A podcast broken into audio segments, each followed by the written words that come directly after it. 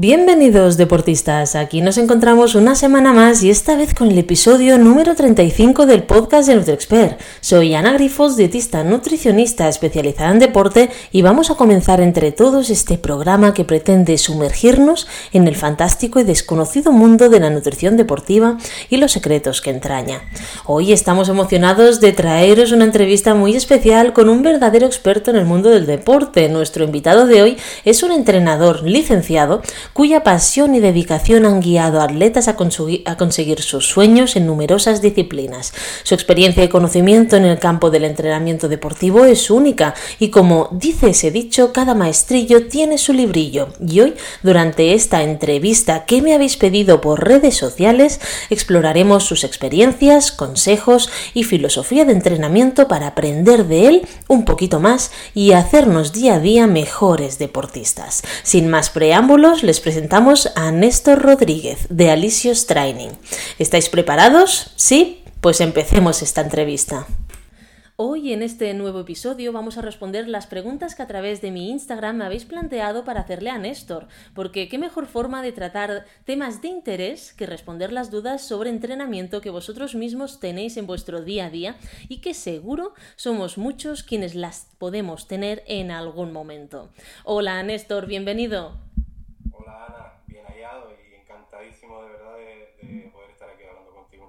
No, no dudes que el placer es nuestro porque tenemos un montón de preguntas que, que, vamos, que están ahí lanzadas para que tú nos respondas. Así que será un placer poder, poder contar con tu experiencia. ¿Vale? Así que nada, oye, sin más preámbulos, porque son bastantes, eh, nos liamos a responderlas. La primera que me habéis enviado es si es correcto entrenar cuando tenemos una lesión. Eh, a ver, es correcto entrenar, yo diría vamos a, vamos a ser categóricos de primera, pero yo diría que no. Es correcto hacer ejercicio físico, por supuesto. Eh, es decir, si, si para mí entrenar es prepararme, por ejemplo, una prueba deportiva, una competición que me supone eh, que una vez a la semana voy a hacer este entrenamiento de fuerza, esta serie, esta tirada larga, es muy probable que eso no lo pueda hacer. Ahora, de ahí a, a que me voy a quedar parado, parada, eso sí que, eso sí que no. Es muy, muy raro que una lesión te haga mm, quedarte parada en el, sillón. Eso es muy raro. Es muy raro que no te dejes hacer absolutamente nada. Si no puedo correr, seguramente podría hacer eh, bici, o podría nadar, o podría hacer algún trabajo de fuerza. Y si no puedo hacer fuerza agarrando con las dos manos, seguramente con una puede. Es decir, eh, siempre eh, hay alguna solución para no quedarme sentado en casa, digamos, y mantener, y además que es muy importante porque eh, es la forma de mantenerme relativamente en forma para luego en algún momento seguir a esa lesión y que revolver a entrenar, ¿no? Entonces, eh, yo creo que es importante mantenerme activa. Claro, es, es, importante que digas esto porque fíjate que a veces cuando nos hacemos un esguince, ¿no? Que ves a muchos deportistas que cogen y dejan de entrenar. No, claro, como no puedo correr, pero hijo mío, luego hemos visto el caso de Sheila Vilés que se, que se operó y estaba entrenando con el otro pie perfectamente y luego la recuperación fue súper rápida. O sea, al final tenemos que valorar que, bueno, si no tienes un pie tienes otro, si tienes un brazo tienes otro, ¿no, Néstor? Exactamente. Y mantener el metabolismo activo de alguna manera, que me va a ayudar además a mejorarme más rápido de de esa lesión. O sea, sí, sí, sí. Desde luego que. Totalmente. pararme, muy raro, muy rara ocasión va, va a ser una buena solución. No, y además que es una forma de no desmotivarnos, porque yo me encuentro muchas veces, seguro que tú también, que cuando un deportista se lesiona, wow, una de las primeras cosas que hace es empezar a comer mal, ¿no? Como que es como un círculo vicioso. O entrenamos bien y comemos bien. Exacto. Y entonces esto, ostras, es un peligro, ¿no? Entonces está bien que digas esto y que lo pongas sobre la mesa, porque creo que es un concepto que a veces muchos deportistas tienen o tenemos erróneamente. Y es que si estamos lesionados, como dice Néstor, al final tenemos muchas otras formas de seguir activos. Y Néstor, una... Perdón, dígame, dime. Has dicho una cosa que es importantísima de Mm, mantenernos motivados y una, una forma de mantenernos motivados es cambiar el objetivo. Es decir, si mi objetivo era, me, invento, correr una maratón, correr la maratón de Sevilla, eh, ahora mi objetivo no va a ser recuperarme de la lesión, así, ambiguo. Eh, eh, pues vamos a, vale, vamos a centrarnos. ¿qué podemos hacer? Esto, esto y esto, vale. Pues dentro de estas tres cosas hay que buscar un objetivo. Y si, si yo puedo hacer fuerza, vale, pues de aquí a que esté recuperada, vamos a tener que conseguir en sentadilla que te habías estancado, vamos a tener que conseguir levantarlo a tal velocidad, el peso que estabas moviendo, o levantar un poco más de peso, lo que sea. Total. Siempre hay un objetivo, siempre hay un objetivo para sacar. Ostras, me acabas de motivar hasta a mí. Digo, mira, pues lo de la sentadilla y lo de las pesas no lo había pensado. Muy bien, muy bien, esto me gusta. No, es interesante, ¿no? Buscar estas otras estrategias de motivación. Yo se lo intento inculcar a los chicos, pero a veces encontramos esta ¿Cómo te lo diré? Que mm, muchos entrenadores como, abandonan a sus pupilos, esto me lo han dicho muchísimo, ¿no? Como que se sienten abandonados cuando tienen una lesión y esto es lo peor que le puedes hacer a un deportista, porque realmente es cuando más te necesita, ¿no? Y por mucho que yo les diga, venga, vamos a hacer una dieta de descanso, de recuperación, de tal, pero como no tenga este cambio de, de mentalidad, a veces cuesta mucho que se dé cuenta de la importancia de todo ello. Así que creo que aquí nos has dado una idea que, que es clara y Néstor, vamos a pasar a la siguiente pregunta porque si no, ya nos vemos, ya me veo que tú y yo aquí nos liamos y no terminamos. Así que, segunda pregunta que nos hacen nuestros seguidores es, ¿cuán importante es entrenar la fuerza? Joder, pues si nos liamos a la primera, aquí eh, muchísimo. Es súper importante entrenar la fuerza. No me atrevería a decir es obligatorio entrenar la fuerza, porque eso a lo mejor es demasiado decir, pero pero es muy importante entrenar la fuerza. Eh, pensando un poco desde el punto de vista, eh, al final yo soy un entrenador de trail principalmente, y, mirándolo desde ahí, desde ese punto de vista. Eh, ¿para, ¿Para qué es importante entrenar la fuerza? ¿no? Tendríamos que preguntarnos más que si es importante o no, porque es evidente que es muy importante. para prevención de lesiones, para reducir la aparición de la fatiga en entrenamientos o en carreras, para intentar evitar la aparición de, de calambre, Mm, es decir, hay múltiples, múltiples ventajas de trabajar la, la fuerza para mejorar la economía de carrera. Entonces, eh, mm, por eso no digo, no puedo decir que es obligatorio, mm, porque sé que esto lo vas a publicar después, pero si no te lo diría. Eh, entonces, trabajar la fuerza. Decíamos, eh, para prevenir lesiones, me va, me va, a ayudar a mejorar la, la coordinación. si, si, yo no estoy coordinado corriendo en la montaña, todas las papeletas para lesionarme. A mejorar desbalances musculares, que a la larga también suelen, eh, muchas veces suelen acabar en lesión. Mm, me va a hacer tener una mejor técnica, ya no, solo, ya no solo en cuanto a la coordinación, sino en general tener una mejor técnica de carrera que me ayudará a lesionarme menos, disminuir la fatiga, como decíamos. En cuanto a la economía de carrera, eh, va a mejorar la, em, la eficiencia neuromuscular. Eh, entonces, esa, está altamente relacionada además con la aparición de o rampas, ¿no? Llaman ustedes por ahí. Por Ay, eh, sí, en Cataluña sí. Lo que pasa que a mí me pasa, ¿eh? Que a veces salgo de Cataluña, me pongo a dar una conferencia en Madrid o en Andalucía, me dicen, Ana, ¿rampas de qué? De camión y yo, hay calambres. Así que sí, rampas, pero calambres lo entiende todo el mundo. siempre he estado en el otro punto de rampas, ¿qué, son rampas? pues eso, que, que, nos ayude también a, a, evitar la aparición de, de esas rampas, digamos eh, vamos, es importantísimo, trabajar la fuerza es importantísimo y trabajarla de forma correcta o por lo menos que no sea contraproducente también creo que también es bastante importante. Sí, bueno, y saber, claro, y saber eh, qué, mm, qué, tipo de entrenamiento de fuerza según el momento de la temporada, ¿no? Porque fíjate que eh, en pretemporada es, bueno, es cuando todos, todos los plannings de mis chicos es venga a fuerza, no sé qué, sobre todo los, eh, los, entrenadores más, más nuevos, ¿no? Los de la escuela más nueva, los antiguos son sobre todo más de volumen, pero como ya vas conociendo pues un poco cada entrenador, te, vas mm, te das cuenta de cómo van cambiando las cosas y mola mucho. Y últimamente, no sé si tú estás de acuerdo en que la pretemporada es eh, donde se tiene que, que, que, que reforzar el cuerpo para prepararlo de cara a la temporada, ¿o qué? ¿Cómo lo hacéis vosotros? Estoy muy de acuerdo, sí. Eh, en pretemporada, mm, lo que nosotros solemos intentar trabajar con los deportistas es como una fase de adaptación, digamos. No es que trabajemos más la fuerza que en la temporada, es que lo trabajamos de forma más genérica, mm. a lo mejor. Y podemos permitirnos algunos lujos que a lo mejor en temporada no podemos permitirnos, ¿no?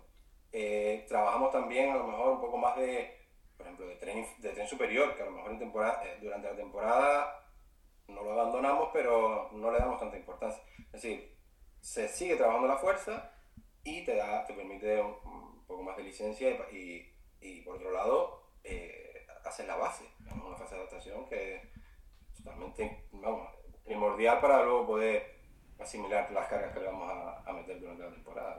Totalmente. Has sacado un, un, concepto muy interesante, ¿no? Que es el hecho de hacerlo correctamente. ¿Cómo, ¿Cómo combinaríamos adecuadamente este entrenamiento de trail combinado con la fuerza? ¿Hay alguna interferencia por ahí o qué? Bueno, interferencias hay, seguro que sí. Eh, ¿Cómo lo combinaríamos? Yo empezaría siempre con, con esa fase de adaptación. Eh, es muy importante, creo, eh, separar entre eh, si hoy me llega un corredor que me dice que lleva tres meses corriendo, que le encanta correr por la montaña, pero que solo lleva tres meses corriendo, que es Nobel, y que nunca ha pisado un gimnasio, es probable que esa fase de adaptación eh, sea una temporada completa mínimo. Es decir, es probable que no, no vayamos a, ejercicios específicos mm, durante el primer año, es muy, es muy posible. Eso dependiendo también si, si tú estás viendo al deportista, si ves que tiene una técnica adecuada o que no haya trabajado nunca en el gimnasio. Hay personas que, que lo ves y dices, pero este hombre cómo tiene, cómo tiene tanta técnica si no lo había hecho antes. Eh, y entonces no es lo mismo una persona así que una persona que tiene experiencia trabajando en el gimnasio. Ya puede ser porque es corredor desde hace años o porque iba al gimnasio simplemente, ¿no? Entonces eh, eh, ya eso te da un, unos pasos ya que te, puedes no, saltar pasos, pero va a ir dando pasos mucho más rápido que, que, una persona que no ha estado nunca. A partir de ahí, ¿cómo lo haríamos? Pues haríamos de... Voy a generalizarlo mucho, ¿vale? Pero bueno. De más general a más específico, ¿no? empezaríamos una fase de adaptación, con trabajos generales, eh, siempre bipodales, sin, sin trabajar a lo mejor eh, ejercicios tan específicos para el trail, etcétera, etcétera. Y luego, a medida que va pasando la temporada, pues nos iríamos acercando poco a poco a esos ejercicios más, más específicos que son los que vamos a utilizar en carrera. Mm, y, y, pensando también un poco, o sea, adaptándonos un poco a qué articulaciones, qué musculaturas son las que trabajamos en, en carrera, de qué forma las trabajamos, mm, imitando al final lo máximo posible el, gesto de, deportivo, en este caso de la carrera. Eh, te, te, diría más cosas respecto a esto. Em, ¿Cuántas veces lo trabajamos? Voy todos los días al gimnasio. Mm, yo, normalmente nosotros solemos prescribir uno, dos, tres entrenamientos de fuerza como mucho en, la semana. Y ya tres mm, me parecen bastante, bastante. Cuando son tres, normalmente uno de ellos está más ligado a, trabajamos la fuerza, pero está más ligado a movilidad, a trabajar fuerza de los dedos, del pie, eh, a, un, a, un, aspecto mucho más estructural, ¿no? que, que, que en búsqueda de un rendimiento, sino eh, más bien de prevención, volvemos a ver, ¿no? A, la prevención. Totalmente. Tengo, mm, fíjate que hay algunos deportistas, y no te estoy hablando de deportistas noveles, que también, ¿vale? Sino ya deportistas que, que hace años que se dedican a esto, incluso algunos de élite, que hacen ejercicios de fuerza cada día. ¿Cómo, cómo ¿Esto crees que es adecuado para ellos o qué? No me atrevería a decirles que no. Eso, por supuesto, no me atrevería. No me atrevería. Eh, si les va bien, si no les genera... Para mí lo más importante, en, negativo voy a hablarte, del entrenamiento de fuerza, es que me permita seguir el plan. Esa es, eso es lo más importante de todo. Si yo salgo del gimnasio, que tiene tres escaleras al final en la puerta, y esas tres escaleras me están costando la vida. Yo sé que mañana yo no voy a poder hacer las tres series de mil que me puso el entrenador con luego 5000 metros al FTP. Eso no lo voy a hacer porque, y si lo hago, mm, malamente lo voy a hacer. Entonces, si entrenando la fuerza cada día, seguramente esas personas que entrenan la fuerza cada día tienen muy bien medido qué pueden hacer, qué no pueden hacer, hasta qué punto pueden forzar los pesos. Mm, seguro que, ellos pueden entrenar al día siguiente bien. Si pueden entrenar al día siguiente bien, no les afecta negativamente, ¿por qué no? Perfecto. Es una respuesta grandísima, entonces yo ya sé que cuando termine los ejercicios de fuerza y me tiemblen las piernas, al día siguiente voy a entrenar mal. Así que... Ahí, ahí, ahí, te has pasado. Muy bien, muy bien, ¿no? Es una buena respuesta, así que lo tendremos en cuenta. Y mm, tú podrías, ya sé que esto es un podcast, ¿no? Que al final solo tenemos la voz, pero ¿nos podrías recomendar mm, algún ejercicio específico así para runners o trail runners que puedan ayudarnos a prevenir lesiones? Mm, si el objetivo es prevenir lesiones, voy a volver atrás. Si el objetivo es prevenir lesiones, voy a hacer mucha movilidad, mucha fuerza de dedos, trabajo genérico, una fase de adaptación y poco a poco, y según mi técnica vaya siendo correcta, acercarme a, a los ejercicios más específicos. ¿Qué ejercicios más específicos te recomendaría? Eh, eh, vamos, a, vamos a hacerlo de forma analítica. Yo para correr utilizo principalmente eh, articulación de la cadera, rodilla y tobillo. ¿no? estamos hablando de una cadena, una cadena cinética cerrada, es decir, una cadena cinética cerrada significa que yo hago fuerza con esas tres articulaciones, pero el suelo no se mueve nunca. Quien se mueve soy yo, ¿no? Si el suelo se moviera, sería una cadena cinética abierta, ¿vale? Mm, entonces, ¿qué es lo que tenemos que intentar hacer? Lo más parecido a ese tipo, a, ese movimiento eh, multiarticular. ¿Qué tipo de ejercicio nos dan eso? Eso no lo puede dar un peso muerto, no lo puede dar sentadillas, eh, zancadas, y, realmente esa, esa base, esos tres ejercicios que he dicho, de, de, esos tres ejercicios se puede sacar, es como un árbol, ¿no? Esos tres ejercicios son el tronco, pero tienen tantas ramas cada uno de ellos que podemos sacar una temporada con, con, esos tres ejercicios, ¿no? Es decir, sentadilla, estamos hablando de sentadilla libre, sentadilla con peso tras nuca, sentadilla con la barra frontal, eh, sentadilla doble con el peso acá, eh, unipodal, mm, búlgara, sentadilla pistol, es decir, solamente con un ejercicio puedo ir acercándome desde lo más genérico, que sería una sentadilla libre, hasta hacer una sentadilla pistol, que es esta de, que pones el pie, un pie adelante y bajas y bajas la cadera atrás, con peso elevado. Eso ya es, no voy a inventar el ejercicio, pero, pero eh, seguramente es dificilísimo, ¿no? Pues yo lo que haría sería eso, ir desde más sencillo hasta más complejo, teniendo en cuenta es, ese simple parámetro, estamos hablando de una cadena cinética cerrada y implicamos cadera, rodilla y, tobillo.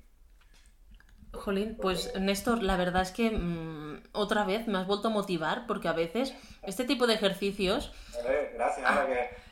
Sí, pero ¿por qué? Porque, claro, al final este tipo de ejercicios pueden llegar a ser muy aburridos, ¿vale? Entonces o los haces un poco divertidos para el deportista, o yo al menos digo, otra vez, ¿no? A veces que dices, venga, voy a hacer una rutina de no sé qué, y te pones, y venga, tres bloques de lo mismo, y dices, jo, no puedes romperte un poco la cabeza, ¿no? Y ponerlo un poco más divertido porque yo soy de las que se aburre enseguida. Y ahora me acabas de dar tantas opciones que digo, vale, pues lo voy a empezar a aplicar porque creo que es muy interesante. Despacito, ¿eh? Despacito, despacito, sí, por supuesto. Y si no, ya te preguntaré qué te tengo por aquí, ahora ya. pero, pero bueno, una, una pregunta que, mucha gente, muchos deportistas pueden hacernos, que puede ser que tú ahora mismo nos mates, ¿no? Pero eh, ¿los ejercicios de serie se pueden considerar un entrenamiento de fuerza? Hombre, yo no mato a nadie por eso. A ver, técnicamente sí.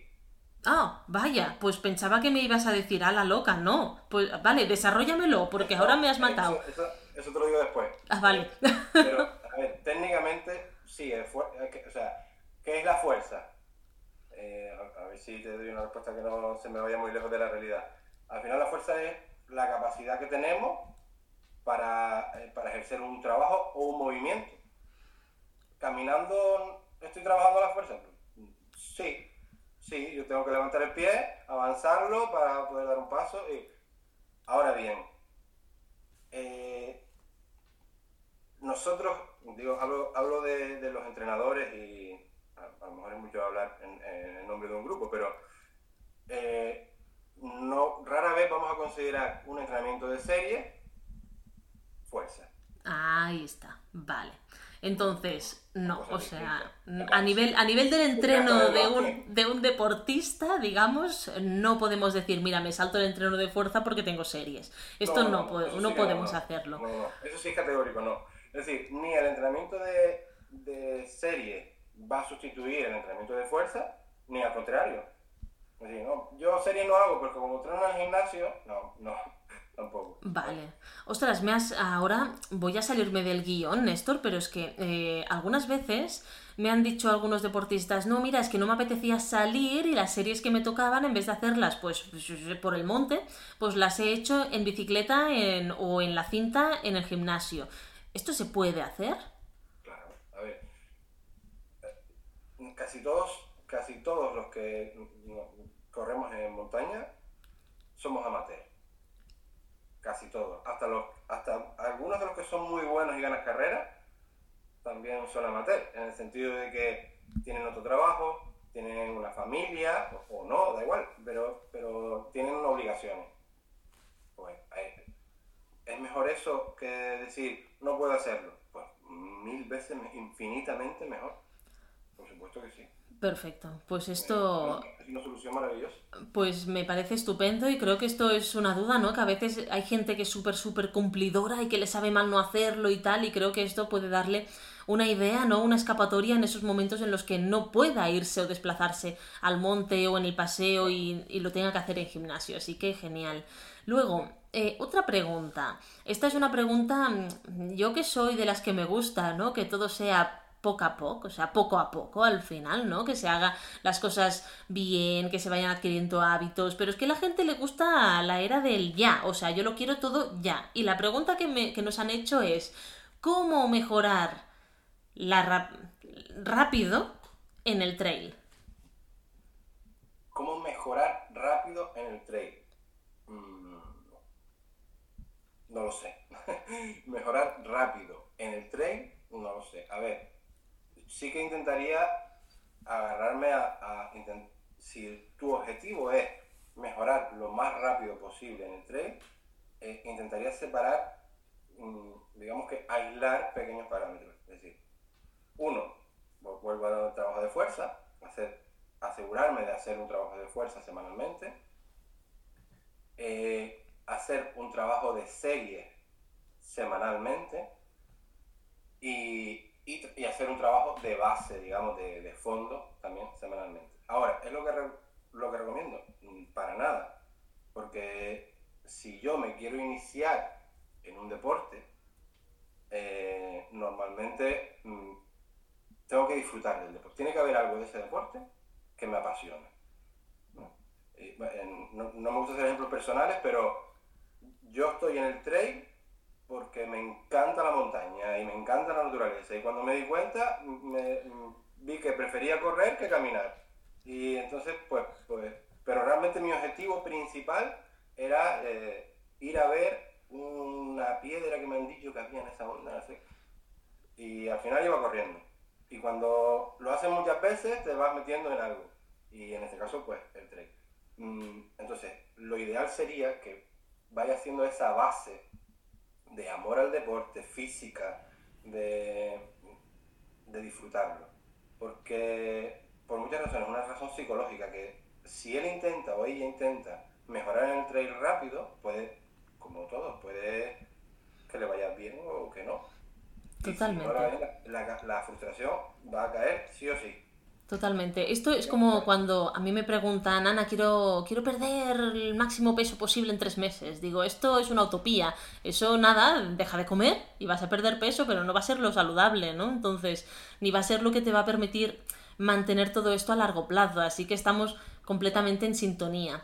Voy a cambiarte la pregunta. Voy a preguntarte no cómo mejorar rápido en el trail, sino cómo mejorar la rapidez en el trail. O sea, la velocidad, ¿no? Ser más rápidos. ¿Cómo lo hacemos esto?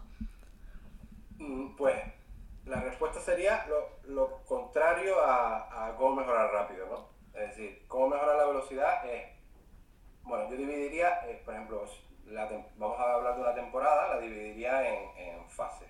al final lo que los entrenadores hacemos es eso, es dividir por fases la temporada, pues una fase en la que voy a, trabajar esta diana metabólica, o este tipo de intensidades, o voy a trabajar las subidas en lo que sea, cada entrenador eh, lo hace a su manera seguramente. Mm, entonces, dividiéndolo por fases, ¿qué es la, o sea, qué velocidad, digamos, es la que quiero mejorar? Yo quiero mejorar eh, para correr rápido 42 kilómetros o quiero mejorar para hacer 5 kilómetros muy intensos. O son en llano o son en subida. Vale, pues lo que me interesa, aislarlo y decir, vale, este ciclo, esto que me interesa lo voy a hacer durante un ciclo completo de 3, 4 semanas. Y lo normal sería que ese ciclo yo no lo vuelva a trabajar a lo mejor hasta dentro de 3 meses. Pero como lo que me interesa especialmente es eso, no lo voy a dejar para dentro de 3 o 4 meses, sino voy a meter dos ciclos en medio y lo vuelvo a hacer otra vez. Meto un ciclo en medio y lo vuelvo a hacer otra vez. Es decir, voy a enfocarme en eso en concreto que, que quiero mejorar. Perfecto digamos que hacerlo de forma más a menudo. Pero sí es importante hacerlo durante un ciclo completo. Y si son tres semanas, pues quiero mejorar en series de 1000 y 3000. Pues, pues esas tres semanas enfocado en trabajar en, tres, en series entre, entre 1000 y 3000. Que no significa que todos los días voy a hacer eh, series de 1500.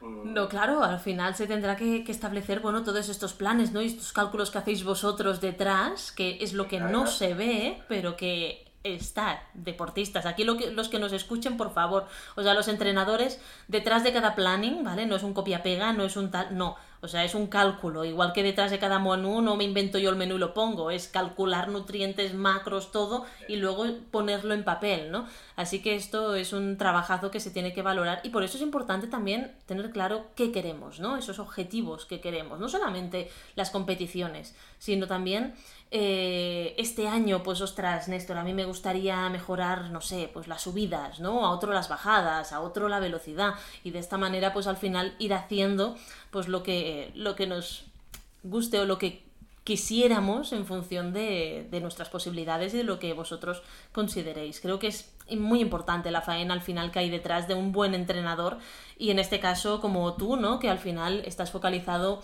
al, al trail principalmente. Néstor.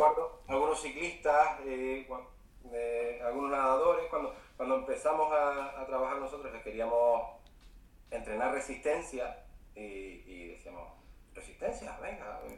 Y, y, hay gente todavía que sigue entrenando con nosotros que, que, son ciclistas, nadadores de travesía, etc. Y que son ya muy, muy amigos porque llevamos juntos muchos años. Pero realmente estamos enfocados en la formación, en lo que en cuanto a formación. Eh, inversión, etcétera, estamos enfocados en el trail. Genial. Bueno, pues eh, yo como el 90% de mis deportistas también son de trail, ¿vale? Sobre todo la ultradistancia, pues entonces aquí nos, eh, nos, llevamos muy bien y nos entendemos muy bien, así que estupendo. Hay una duda que seguro que te la han hecho mucho, ¿no? Los deportistas, porque hubo un boom de, de este tipo de entrenamiento, que es el hecho de entrenar en ayunas. ¿Tú qué opinas? ¿Que sí, que no, que a veces? Sí, es verdad que hubo un boom, ¿verdad? Entrenamiento en ayunas e incluso de, de, ayunas, eh, de personas que eran sedentarias, de mucha gente haciendo ayunas hubo una época. Eh, ahora mismo a lo mejor todavía está, pero yo por lo menos no lo, no lo percibo tanto. Eh, a ver, si tuviese que posicionarme, mm, mm, lo, que, lo que yo he leído, lo que, lo que yo conozco, no, no me permitiría posicionarme en sí o en no. Entonces me quedaría con el a veces. Muy bien. Ah, no te preocupes, Néstor. Eh, a ver, para entender muy bien para qué nos sirve el entrenamiento en ayunas, ¿no? Hay que saber también mm, para qué lo necesitamos. Al final, la única evidencia que hay realmente ahora mismo es el hecho de que sí que nos ayuda a mejorar la vía metabólica de las grasas, pero siempre que se haga un entrenamiento en ayunas completo. No es levantarse por la mañana e irse a entrenar, es restringir parte de los hidratos de carbono también el día previo, ¿no? Sobre todo de la tarde hasta la noche anterior. Es más complejo de lo que podemos pensar. Entonces, si se hace, pero no se sabe hacer bien, mal, porque no vamos a conseguir nada. Pero bueno, aquí hice hace, hace algún mes un podcast sobre, sobre el entrenamiento, bueno, sobre el ayuno, ¿no? El entrenamiento en ayunas y cómo hacerlo bien, así que si os interesa podéis eh, recuperarlo para escucharlo y si tenéis más dudas, pues Néstor y yo estaremos aquí para solucionaroslas, así que no os preocupéis. Y luego, en, cuanto a la parte de entrenamiento, digamos, eh, porque al final la, ayuna completa de, evitar los hidratos en la cena, incluso creo que para conseguir un, unos niveles de glucógeno cero, tanto hepático como muscular, ya ahí estamos, estamos asumiendo unos riesgos mm, increíbles. Entonces, ahí ya en ese punto sí que no, no sería recomendable. Luego, una ayuna parcial, eh, mm, por ejemplo, una o dos veces por semana, mm, yo no lo vería mal como entrenador. De hecho, tengo algunos deportistas que hacen ayunas, parciales eh, algunos días. Eh, todos los días no lo haría, evidentemente.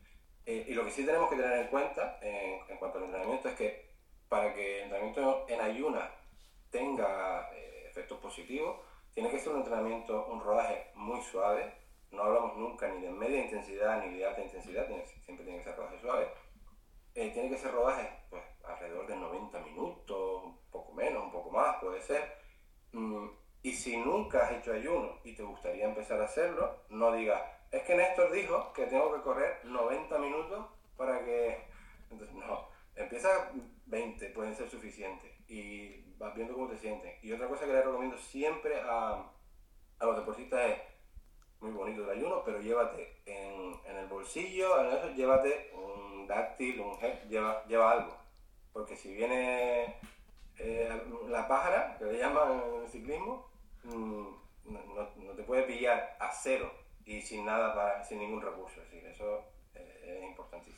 Totalmente, totalmente. Esto mismo que has dicho, Néstor, es algo que les recalco muchísimo a los deportistas y aún así siempre empiezan y no se llevan nada y luego me dicen, Ana, me marea. O digo, a ver, a ver, a ver. Bueno, pero nada. Luego a la segunda ya no se olvidan el gel o el membrillo, el dátil, como has dicho. Así que eh, al final también los deportistas necesitan probarlo en sus propias carnes, ¿no? Y saber por qué les decimos las cosas para que valoren nuestros comentarios, ¿no? Al final, pero bueno. No será tan importante eso que me dijo Ana. Sí, dice, buah, si solo son 45 minutos, ¿no? El solo, no, pues el solo 45 con una deplección chula de, de glucógeno, ya os digo yo que os podéis marear bastante. Así que tenemos que ir con cuidado y hacerlo paulatino. Y como dice Néstor, Mm, empezando un día por semana y yo con dos, lo mismo. O sea, no creo que haga falta hacerlo más días. Y hay momentos de la temporada en la que no podremos hacerlo. Esto se hace en pretemporada, en fases iniciales de temporada, pero nunca en plena temporada.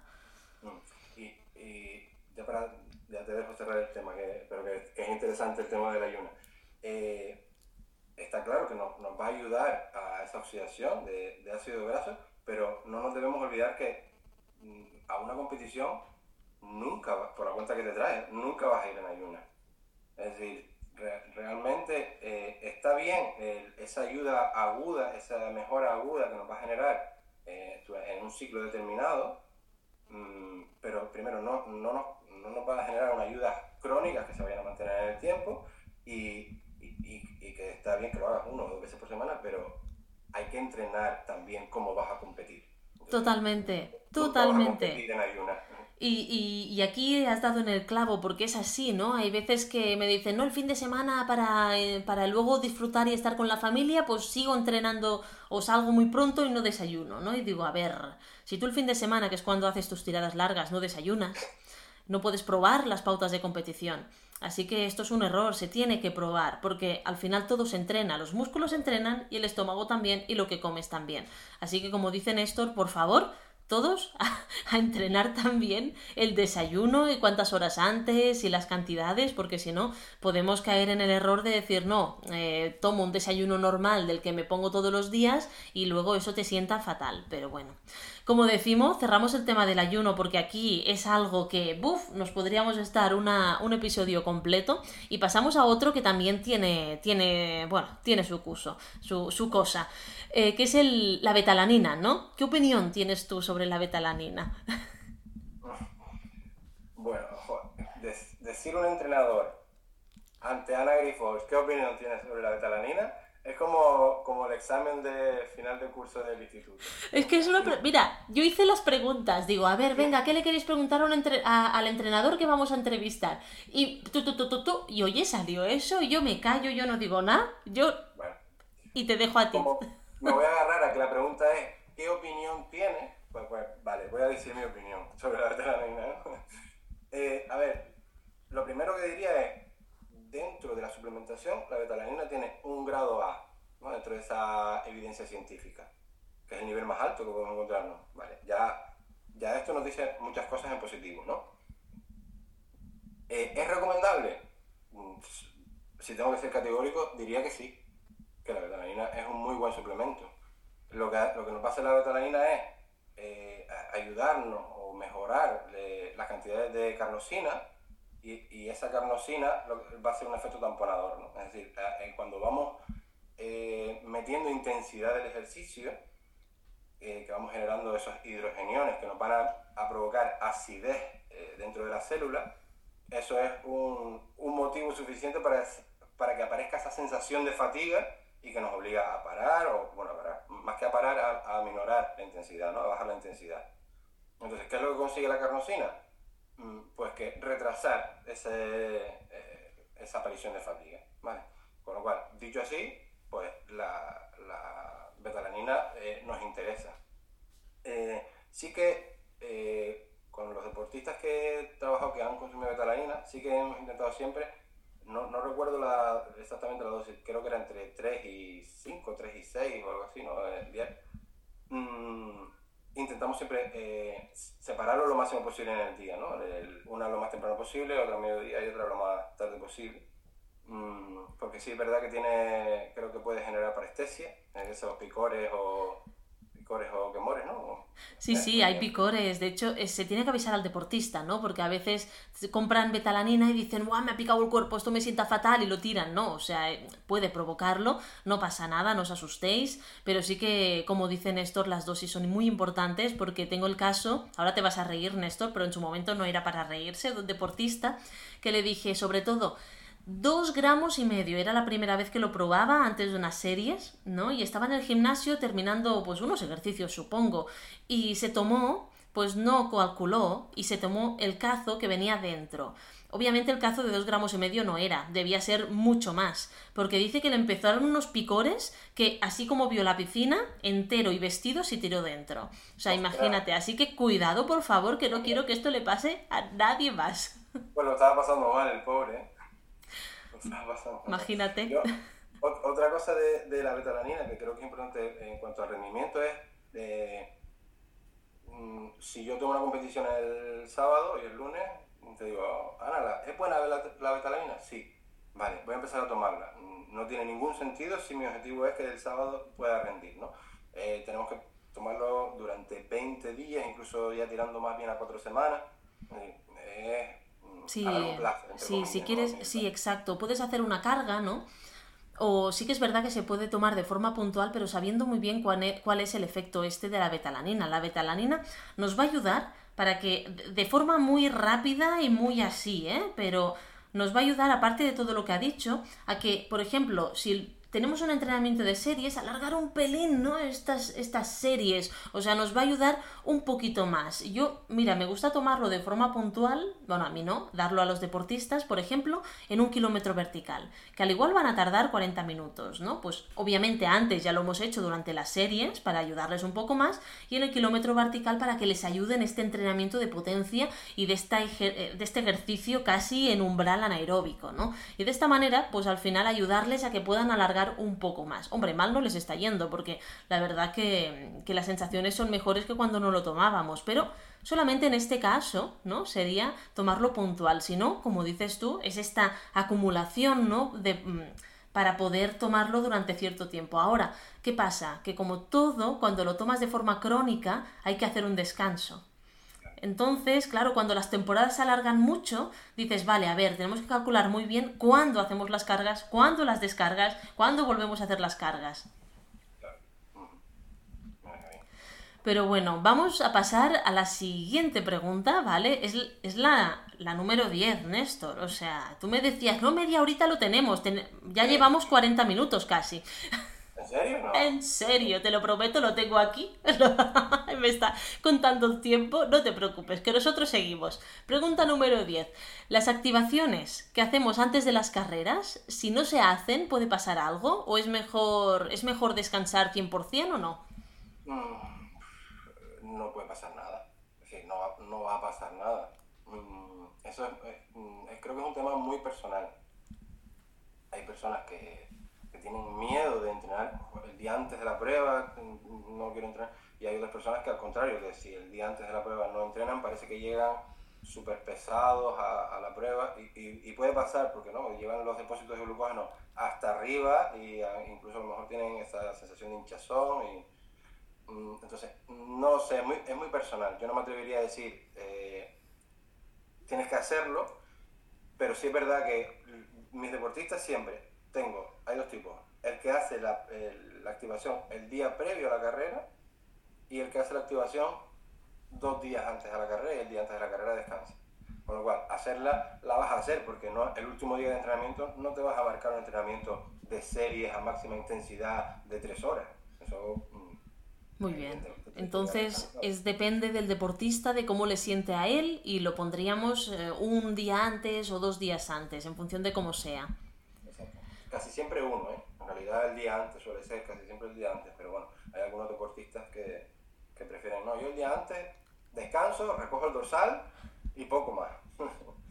Perfecto, no, que a veces cuando te tienes que pegar unas buenas horas en coche, ¿no? Pues sí que es verdad que llegas reventado y lo que menos te apetece es hacer una activación, pero bueno, eh, como dice Néstor, pues depende de cada uno de vosotros, porque si luego os sentís muy pesados y como que no tiráis al principio, pues casi era mejor hacer algo el día anterior, pero bueno, aquí depende. Es, muy importante, ¿dónde es la carrera? ¿Es al lado de casa? yo puedo hacer el día antes la activación, pero es que si tengo que... Yo vivo en Fuerteventura. Mm, cada vez que quiera competir en la península, sí o sí tengo dos horas y media, tres horas de avión. Mm, es difícil que yo el día antes llegue eh, tan fresco como para decir, bueno, coloco las cosas y ahora me voy a correr. casi siempre lo, en ese caso lo vas a hacer dos días antes, casi siempre. No, no, totalmente, totalmente. Bueno, claro, es que no os lo he dicho, pero Néstor de Alicios Training está en Canarias, como ha dicho Fuerteventura, pero, pero luego os voy a explicar porque tiene, ha potenciado todo lo que es online y, al final tiene un, listado de servicios online que, vamos, fantásticos. Pero bueno, esto ya lo dejaremos para que cada uno pueda entrar en vuestra web y, ver todo lo que, lo que ofrecéis. Em, Néstor, esta es una pregunta que me hacen bastante, ¿vale? Y que me hizo ilusión cuando... Ahora podría decírtelo, ¿eh? Pero tendría que entrar en Instagram y no hace falta. Pero cuando me la preguntó uno de, los chicos, que es... ¿Cuántas horas y días a la semana tenemos que hacer entrenamiento nocturno si queremos correr una ultra que entiendo que transcurre durante la noche? Si no transcurre durante la noche no hace falta, pero eh, Normalmente esto lo vamos a empezar a trabajar muchos meses antes. Entonces, ¿cuántos días a la semana? Yo al final suelo poner un día a la semana y lo intento hacer coincidir con la tirada larga de, la semana, normalmente.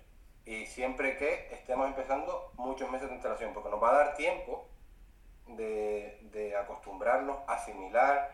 Eh, cuando termine el entrenamiento, hasta que no vuelve a hacer eh, tirada nocturna, ya ha pasado una semana, ya has interiorizado qué pasó, si tuve miedo, si no tuve miedo, si, es decir, todo eso. Y, y yo lo, lo, que sí que haría es intentar trabajar todas las fases de la noche. Es decir, mm, una semana me va a tocar empezar por la tarde y terminar noche cerrada, cerrada. Otra semana me va a tocar empezar de noche y terminar de noche. Mm, otra semana me va a tocar empezar de madrugada para, que, para ver el amanecer, para pasar el amanecer, que quizás esto es lo que más trabajamos porque suele ser la parte más dura para, para la mayoría de los deportistas. Mm, entonces, pues, ir trabajando todos y cada uno de, de, las fases, digamos. Aprovechar para, para, probar el kit de frío. Si, si toca kit de frío, pues que por la noche tienes muchas más posibilidades. Nosotros aquí no, ¿eh? Nosotros aquí vamos a pantalón corto y camiseta igual, pero, pero si puedes, eso, pruebas el kit de frío. Eh, pruebas sensaciones otra cosa que es importante creo es, eh, no voy a correr, um, sí, voy a correr, Néstor me dijo que corría por la noche y voy a ir al parque que está al lado de casa, está bien hacerlo si no tengo otra solución, pero no voy a tener esas sensaciones de, estar aislado en la montaña, en un sendero, tengo que probar eso también. Es decir, pues es ir semana a semana, pero cada semana ponerme un objetivo con una pequeña diferencia, o con una gran diferencia, depende del que sea, pero ir, tocando todos los palos. ¿Y cuántas horas? Pues yo lo intento enlazar con la tirada larga. Entonces, pues depende de cada uno de, las tiradas largas que suele hacer. Son 3, 4, 6 horas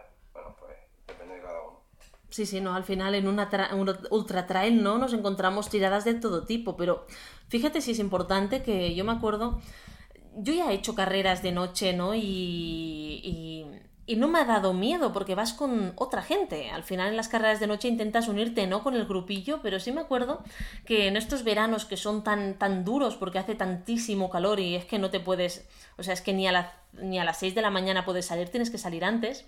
La primera vez que me lo planteé, te prometo, Néstor, que salí y era todo tan oscuro. Además, aquí se caen las hojas de los árboles, parecía Silent Hill. O sea, es que daba mucho miedo mi pueblo y, y, me volví para casa. Y luego lo que hice fue, bueno, pues apropiarme del perro del vecino, ¿vale? Se lo sacaba a pasear yo en mis tiradas durante la noche para que me acompañara, ya está, se me pasaba el miedo. Dices, ya ves qué tontería. Pues con pues te prometo que el hecho de tener al perro al lado, digo, mira. Sí, sí, digo, al menos digo, yo espero que me, que me defienda, ¿no? Si viene un jabalí, pero que es lo único que puede venir aquí, no va a venir nada más, pero sí, sí, o sea, el hecho de la noche a veces hasta que no te acostumbras, ahora ya está, ¿eh? Puedo salir y ya está, pero ostras, puede dar miedo estar solo por la noche. La noche hay que trabajar. Yo diría que la, noche da miedo casi siempre en la montaña, es las primeras veces. Luego eh, llega un punto en el que te das cuenta de que, pues, si no, que es lo mismo que de día, pero no hay luz. Sí, sí, sí. ¿No? Y cuando hay la luna, que te ilumina todo el camino y dices, wow, si no necesito ni frontal, ¿no? Es espectacular. Bueno, claro, si, si en, tu, en tu sitio donde corres hay árboles, hay bosques, pues sí, vas a necesitar frontal. Pero aquí, como os digo, estamos a mil metros, los árboles se les caen las hojas y esto es más bien, pues todo, pues se ve bien con la luna y es espectacular. No, no, sí, le he cogido el truco. Pero como deportistas, escuchar bien a Néstor, se tienen que entrenar todas las fases de la noche, es muy importante y saber que vuelve a ser un entrenamiento más que al principio nos puede dar miedo, pero luego al final poco a poco nos vamos acostumbrando a ello. Trabajarlo. Eso es. Pues pasamos a la siguiente pregunta. Mm, ¿Es importante el entrenamiento cruzado entre correr, bici y natación, aunque solo hagamos una disciplina? Es importante Sí, diríamos que sí es importante, pero depende mucho. Depende mucho de... Mm, vamos a la disciplina de trail, que es la que nos sentimos cómodos los dos. Eh, si yo hago trail, pero hago trail de máximo media maratón, es probable que mi carga de entrenamiento semanal no sea tanta como para necesitar descansar del impacto toda la semana en dos, en dos entrenamientos. A lo mejor lo puedo asumir bien ¿En ese caso es importante? No. Creo que no. Mm, ¿Lo puedes hacer? Fantástico. Si lo haces, fantástico. Eh, si haces ya mm, distancias un poco más largas, pues, los kilómetros que vas a acumular semanalmente, eh, ahí, ahí, las estructuras empiezan a sufrir. Si, si, lo puedes combinar pues, con un entrenamiento de, de bicicleta, sobre todo es lo que más suelo recomendar yo, mm, y digo yo porque no trabajamos con gente que esté tanto en la nieve, entonces que sé que, es, que trabaja mucho el esquí, pero bueno, en nuestro caso la mayoría somos, la mayoría de nuestros clientes están por el sur, entonces lo compaginamos casi siempre con bicicleta. Hay alguien que lo compagina con natación, lo cual está muy bien también, mm, pero es más difícil acumular horas nadando que en bici. Al final lo que estamos buscando casi siempre es minimizando el impacto, aumentar las horas del trabajo metabólico. Eh, ¿Qué es lo mejor que me puede dar eso? Pues la bici. La bici. Hay, personas que me dicen, no, Néstor, yo mm, prefiero nadar porque la bici me voy de los nervios, en la carretera los coches no sé qué, y nadando es, soy paz mental. Pues entonces no hay nada que discutir. Porque evidentemente te genera más beneficios psicológicos eh, nadar que subirte en la bici. Pero si, si no hay casos así particulares, pues yo sí que recomendaría una tirada de bici a la semana, por ejemplo o, hacer una tirada de bici y luego una tirada de carrera seguida para trabajar un poco con fatiga, que pues trabajas en fatiga sin necesidad de estar cuatro horas corriendo la montaña, ¿no? Ostras, claro, o sea, haríamos una transición, ¿no? Casi, casi como los triatletas. sin prisa, sin ah. prisa, pero No, no, fenómeno. Pues mira, creo, creo que nos aclaras muchas dudas también. Mm, bueno, voy a lanzarte una pregunta que es un poquito, bueno, diferente, ¿no? Era... Me han dicho, bueno, bueno, voy a lanzártela yo, pero me la ha preguntado un pupilo, que es ¿cómo puede entrenar una persona sin necesidad de un, entrenamiento, un entrenador personal? O sea, si hay una rutina básica para todos. Mm, la respuesta a la segunda pregunta es no. No hay una rutina básica para todos. Da igual que tú seas tu propio entrenador. Mm, es más, si hubiese una rutina básica para todos, yo no estaría aquí. A empezar. Eh, ahora, ¿cómo se puede entrenar sin un entrenador? Por, por supuesto que se puede entrenar sin, sin, un entrenador. Eso, vamos, desde luego que sí. Creo que en nuestro deporte la gran mayoría de las personas han hemos empezado a entrenar sin un entrenador. La gran mayoría. Y a ver, no, no, pasa nada, me parece perfecto. Eh, ¿Qué haría yo si, si fuera a empezar a entrenar sin muchos conocimientos de entrenamiento y no quiero contratar a un entrenador? Formarme todo lo posible. Al fin y al cabo, yo voy a ser mi propio entrenador. Bueno, no quiero decir que tengas que estudiar eh, la carrera, luego el máster y luego los cursos de formación, no, pero curiosidad, curiosidad, entre más sabes, es verdad que más dudas vas a tener, eh, pero mejor para ti porque vas a ser tu propio entrenador. Y luego otra cosa que tendría en cuenta, ser, ser sincero consigo mismo, como, como, entrenador hacia el deportista. ¿no? Eh, no pienses tanto en lo que te gustaría ser o hacer, sino en lo que eres y haces. Mm, tus condiciones de vida, tu, tu rendimiento. Eh, si tú eres entrenador, intenta ser sincero contigo mismo, porque al final es un papel importante que tenemos los entrenadores, que es decirle a las personas, hoy te toca correr a 5 minutos el kilómetro. Y la persona, si se entrenase a sí mismo, a lo mejor le, le tienta ponerse a 4.20. ¿No? Eh, eh, pues exacto. Pues ser sincero simplemente con, contigo mismo. Y aprende a conocer, tanto a nivel eh, de dianas metabólicas, a nivel de, de calcular desniveles con distancia, entre más controlas de todo eso, mm, mejor para ti. Y si quieres ser tu entrenador, busca algo que te, que te enamore. volvemos a lo de antes. Algo que diga, yo quiero hacer esto porque me gusta eh, correr pegado a la playa. Pues empieza por ahí. Y, y ya luego poco a poco vas estudiando. Ahí está, es em, bueno, es clave, ¿no? Lo que dices, al final Mm, obviamente no hay algo para todos, ya me gustaría, ¿no? Deciros, mira, aquí tenéis la píldora mágica y ya está. Eh, sí que podemos entrenar o comer sin, un, sin profesionales que nos acompañen en ello, pero la formación es básica y a veces...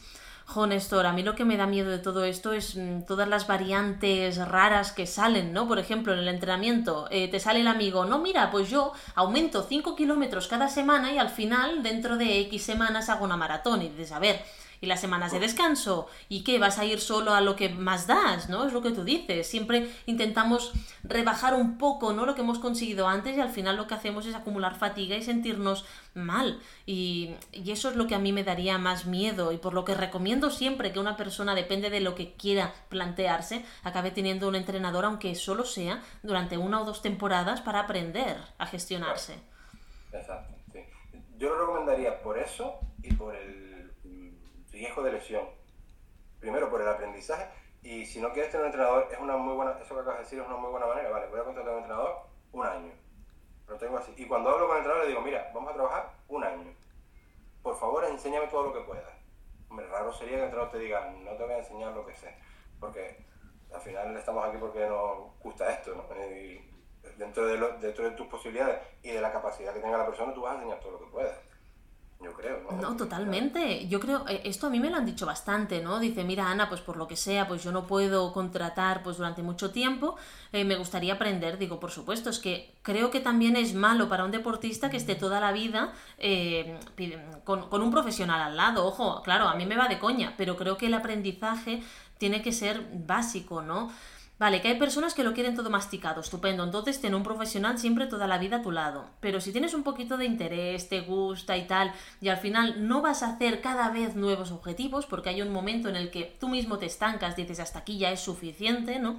Yo creo que el hecho de preguntar, de tener un profesional al lado que sea capaz de explicarte todo esto, te va a permitir luego autogestionarte tú mismo. Y esto para mí es una maravilla, ¿no? Poder contar con este tipo de profesionales y no otros que son más herméticos, que me he encontrado también, que parece como si sea un secreto, ¿no? Y dices, a ver, a ver, que yo me compro el libro de, de, entrenamiento de trail de Nacho y ya está, o sea, y lo puedo... Claro, digo, es que de verdad, a veces, que ganas de perder amistades y posibilidades luego de hacer sinergias chulas o que esa persona a la que le has enseñado te traiga más deportistas, ¿no? Al final creo que debe estar un poquito compensado. Así que me encanta tu forma de verlo y que lo digas así, de forma amena, y que para que los deportistas vean que no está mal pensar así, ¿vale? Es decir, un proceso de aprendizaje y luego que yo pueda gestionarme. Claro, claro, claro. Es que me parece perfecto que lo vean así. Nosotros creo que las primeras, cuando empezamos a hacer charlas y, y, a dar formaciones en, en, algunos centros educativos, etcétera, creo que estuvimos durante bastante tiempo eh, haciendo una, una charla que era cómo autoentrenarte. Oh. Y, y, era una charla dividida en tres, en tres, digamos, en tres sesiones y lo que hacíamos era explicar esos conceptos básicos del deporte, de, mm, a nivel metabólico, de, es decir, conceptos muy básicos que por lo menos, dice, esta persona puede empezar a entrenar y, su bloqueo, digamos, mental de ¿y ahora qué hago? y esto estoy aburrido, mm, va a tardar en llegar. seguramente le puede llegar, a, le puede llegar pero, pero por lo menos ya tiene unos recursos para, para empezar y empezar sin tanto riesgo. Al final, lo que tú decías antes, es, el riesgo es ese. hoy hice 5 kilómetros, mañana hago 7. Entonces, Claro, es el entrenar por volumen, ¿no? Y es a lo que a mí me da, me da miedo. O, por ejemplo, esas personas que han conseguido su peso ideal, ¿no? O el que creen que es su peso ideal, porque para mí no existe un peso ideal, y dicen, no, no, yo no quiero comer un poco más porque si no me engordo. Y dices, a ver, estás en plena temporada, en semana de carga, por favor, haz el favor, come, que lo necesitas, ¿no? Pero al final ese, ese miedo también a perder ciertas adaptaciones que, es, que nos lo hacemos nosotros mismos, al final, ¿eh? Pero bueno, vamos a saltar de tema otra vez, sino como, como te he dicho antes, vamos a, vamos a, extender este podcast eternamente. Llevamos casi una hora, Néstor, he ganado yo, así que me deberás un, un té el día que nos veamos presencialmente, porque él decía que en 30 minutos respondería todas las preguntas, pero no contaba, no contaba en que yo hablo mucho. Así que, bueno, te lo perdono. Vamos a por, a por el siguiente, Néstor. A ver, ¿qué es el V2 Max y qué es la economía de carrera? Eh, a ver, el V2 Max es eso que tantas veces todos los deportistas escuchamos, todos los entrenadores escuchamos, que importante es tener un buen volumen máximo de oxígeno.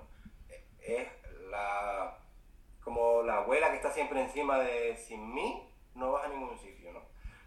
Y un poco es verdad, es decir, sin unos buenos datos de, volumen máximo de oxígeno, mm, ojo, no es que no vayamos a ningún sitio, es que no difícilmente vamos a llegar a ser competidores de, grandes eventos, estar luchando por podio en grandes eventos. Difícilmente. Imposible no se puede decir que es nada, pero es muy, muy, muy difícil.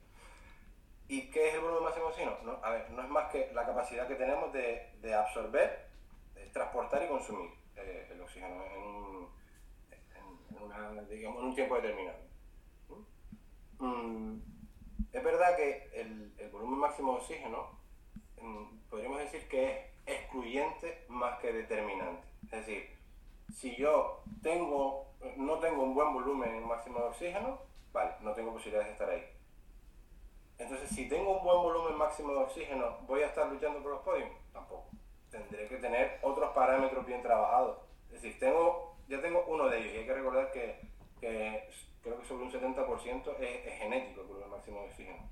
Que un 30% es mucho. Es decir, se puede trabajar, no significa que no se puede trabajar, pero hay un 70% genético, es decir, se puede trabajar hasta, hasta un punto. Eh, vale, eso es el volumen máximo de oxígeno. ¿Y qué sería la economía de carrera? Que está muy, muy relacionado de hecho, hay estudios que han, intentado eh, dar, valor, dar valores de, cuando, cuando uno es alto, el otro tiende a, eh, uno es bajo, el otro tiende a compensarlo e intentan buscar datos ahí. Eh, yo la verdad es que no, no por lo menos no conozco los datos que, que, se ha llegado, no sé si se han llegado o no se ha llegado a datos de eso. pero la economía de carga es el gasto energético, es decir, el volumen de oxígeno, no el máximo, el volumen de oxígeno estamos gastando a una velocidad determinada. Entonces, eh, es importantísima la economía de carrera, eh, sobre todo entre más larga la prueba, más importante la economía de carrera. Mm, un maratoniano tiene que tener sí o sí, una persona que corre maratones en, en montaña tiene que tener sí o sí una buena economía de carrera. No significa que uno que corra 1500 no la tenga, segurísimo que la tiene, pero en larga distancia tienes que tener una buena economía de carrera. Mm, y para, para, que se entienda bien eh, lo de la economía de carrera, eh, se entiende con un ejemplo. Si Ana y yo tenemos el mismo volumen máximo de oxígeno, eh, que, que, sea, no sé, nos lo inventamos, 65, ¿no? Hombre, a mí me encantaría, ¿eh? Sí, sí, tú dale. 65, 65 es más que el mío también, ¿eh? yo, ya que nos puse, pues nos puse bien.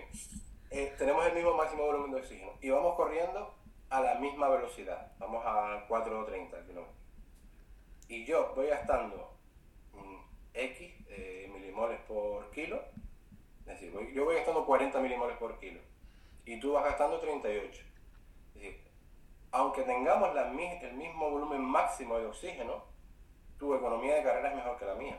Entonces vas a tener más opciones de, de salir victoriosa, digamos, respecto eh, eh, en esa prueba. ¿vale? Bien, bien, eso me gusta. Por, por una vez voy a salir más victoriosa. yo, yo, tampoco salgo victorioso nunca en, carreras, ¿eh? así que en eso también podemos decir que estamos, estamos en la misma línea. Sí, no, ostras, yo de verdad, mm, bueno, voy, voy, a saltar aquí y decir una experiencia personal. Ya sé que has dicho que no te gusta mucho decir experiencias personales, pero es así. Tengo que... ¿Cómo, ¿Cómo voy a decirlo? Tengo que...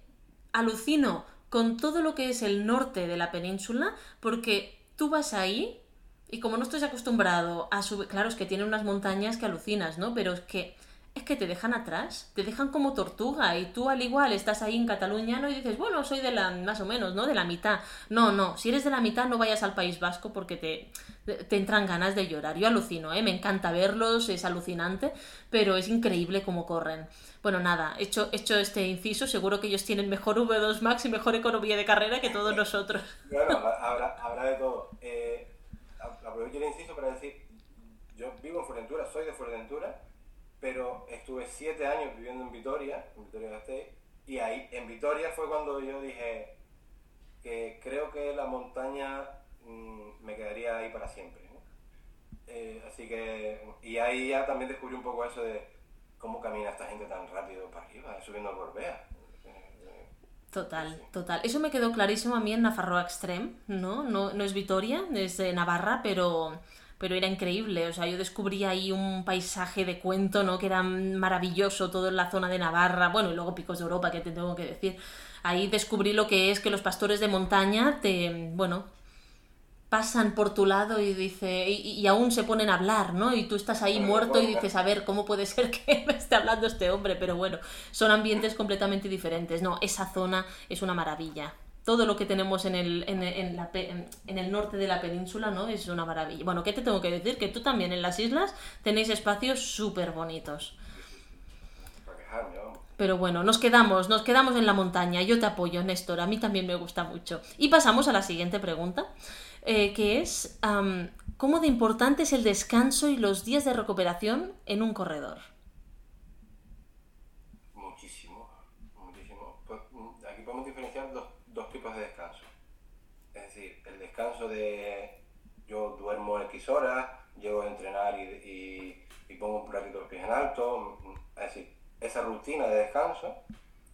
Y luego podemos hablar del descanso de cada cuántos días no entrenas. Es decir, tú estás entrenando tres días, pero al cuarto descansas. Eh, sobre todo en deportistas poco experimentados, mm, yo sí que intento cada tres, cuatro días hay un día de descanso y el descanso es total, bueno, total, de entrenamiento. Eh, es decir, mm, como máximo hacer una sesión de estiramiento, pero, pero no, hay, no sale a correr. En deportistas más experimentados, a lo mejor el día de descanso sí lo podemos combinar con una sesión de movilidad y un trote de mm, cortito, muy suave. Mm, pero bueno, también, también hay que conocer al deportista y ver que el trote lo hizo realmente suave eh, que, descansó, que tú, ves el entrenamiento y dices, descansó.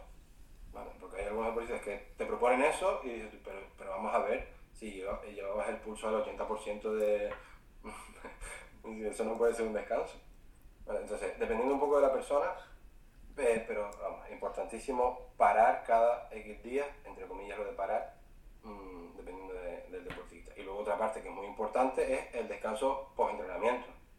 Si tú después de la tirada larga, lo ideal sería pues, que, que repongas, que repongas líquido, que, que repongas la carga de hidratos y de proteína que te corresponde, mm, que descanses, eh, que estés tranquilo en casa, pero eso también, por eso también es importante la labor, no psicológica, sino empática del, entrenador, de, vale, ¿qué hiciste después de, del entrenamiento de la tirada larga que tenías cuatro horas?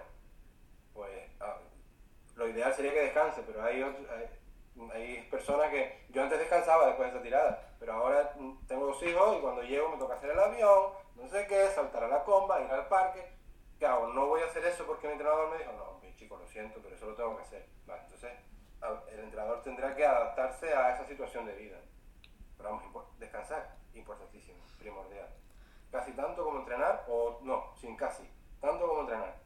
Perfecto. Pues entonces nos ha quedado claro que tenemos que dedicar un día o dos, sobre todo si somos menos experimentados, ¿no? A este descanso que es tan importante para reparar fibras musculares, para deshacernos de los tóxicos del organismo, para que el, el cuerpo vuelva a estar en situación de seguir entrenando y mejorar, ¿no? Y, Néstor, si yo quisiera mejorar mi cadencia a ritmos lentos, ¿cómo lo haría?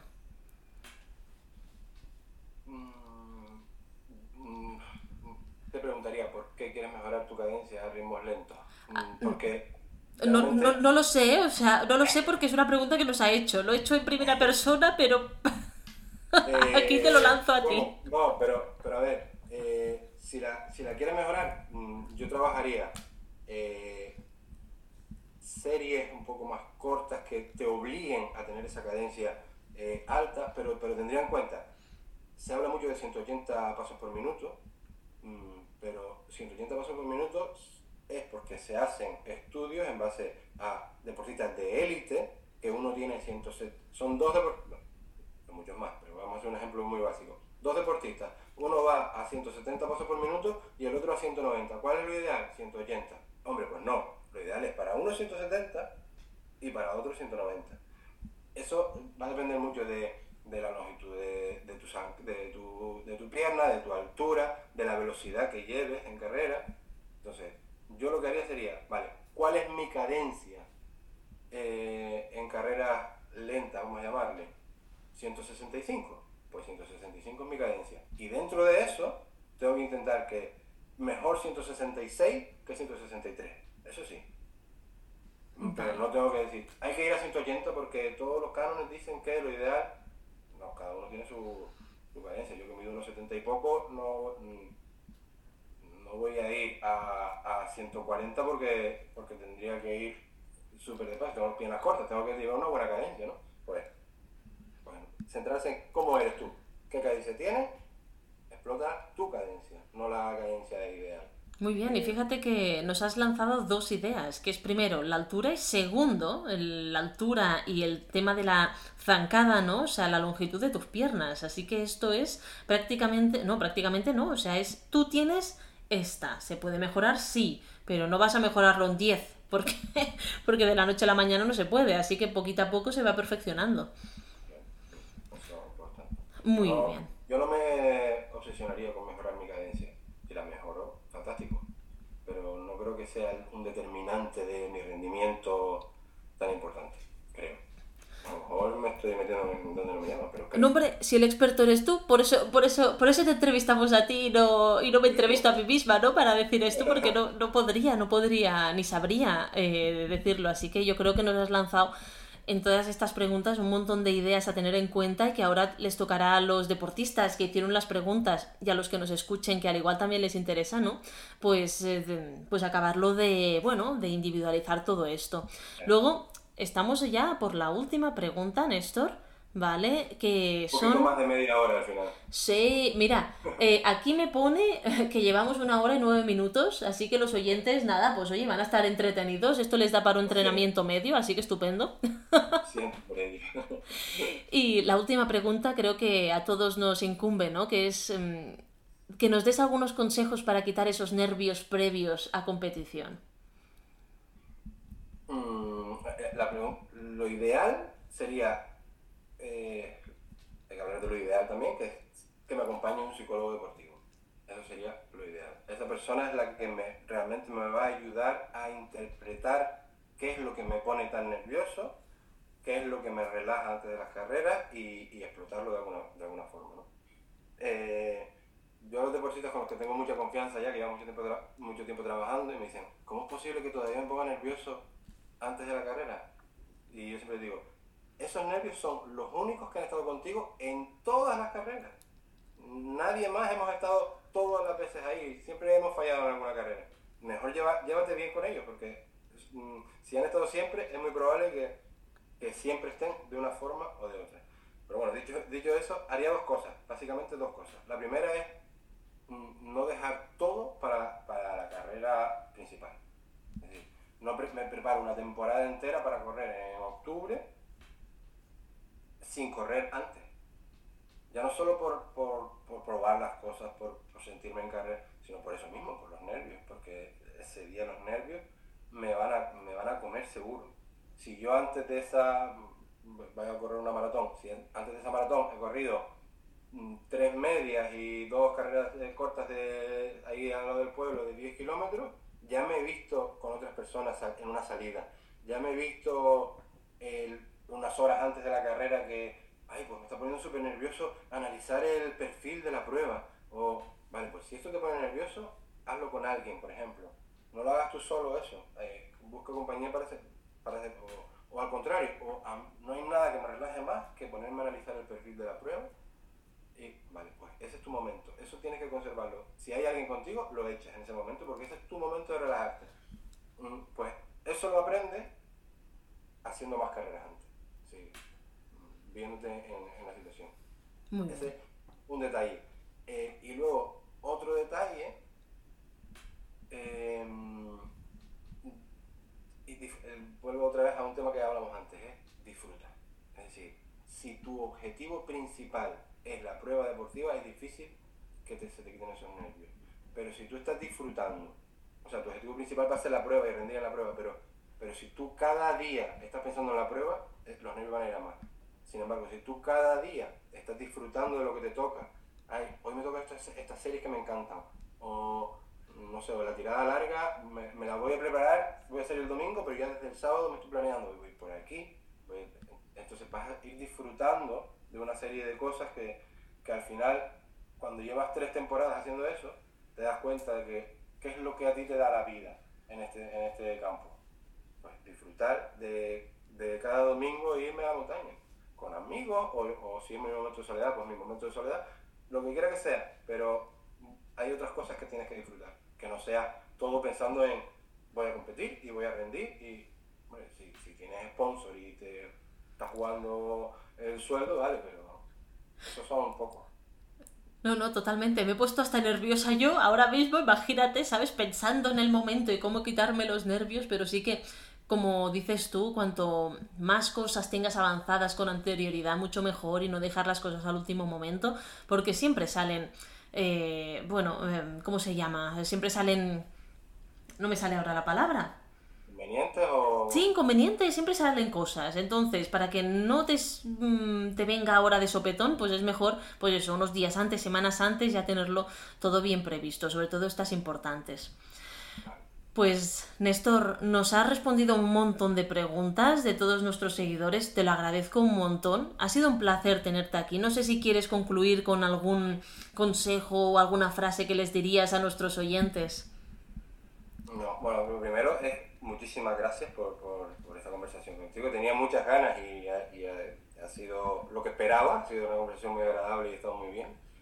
Eh, y luego, nada, decirles a los oyentes eh, como, como terminado la última respuesta a la pregunta, que si el trail es un deporte que les tiene que gustar y si, es, si no es trail, si no es carrera en ruta, lo mismo, tiene que haber cosas que, que le apasionen dentro de ese deporte y que se centren en, en, esas cosas y que el resto, si pueden permitírselo, se lo dejen a, a un profesional y, y, que el profesional les ayude. Ya, ya Néstor se encargará de que rindan al máximo y Ana se encargará de que rindan al máximo. Ellos que se encarguen de, de buscar algo que les apasione dentro del deporte y que, disfruten cada día que, que se ponen las zapatillas. Maravilloso. Pues entonces disfrutar ante todo y a partir de ahí todo, todo va a surgir. Pues Néstor, muchísimas gracias por estar aquí hoy. Y ahora sí, finalizamos este podcast con la experiencia de un profesional como es Néstor Rodríguez. Espero que os haya gustado y motivado para seguir y realizar vuestros propios retos deportivos y mejorar en vuestro deporte. Espero que lo hayáis disfrutado y poder veros en el próximo episodio la próxima semana. Recordar que a Néstor lo podéis encontrar en Alicios Training, donde ofrece sus servicios tanto presenciales en Fuerteventura como online. Y si tenéis más dudas sobre nutrición deportiva o queréis un asesoramiento individualizado, no dudéis tampoco en poneros en contacto con nosotros en info.nutriexpert.com o en nuestras redes sociales como son arroba nutriexpert y arroba anagrifols.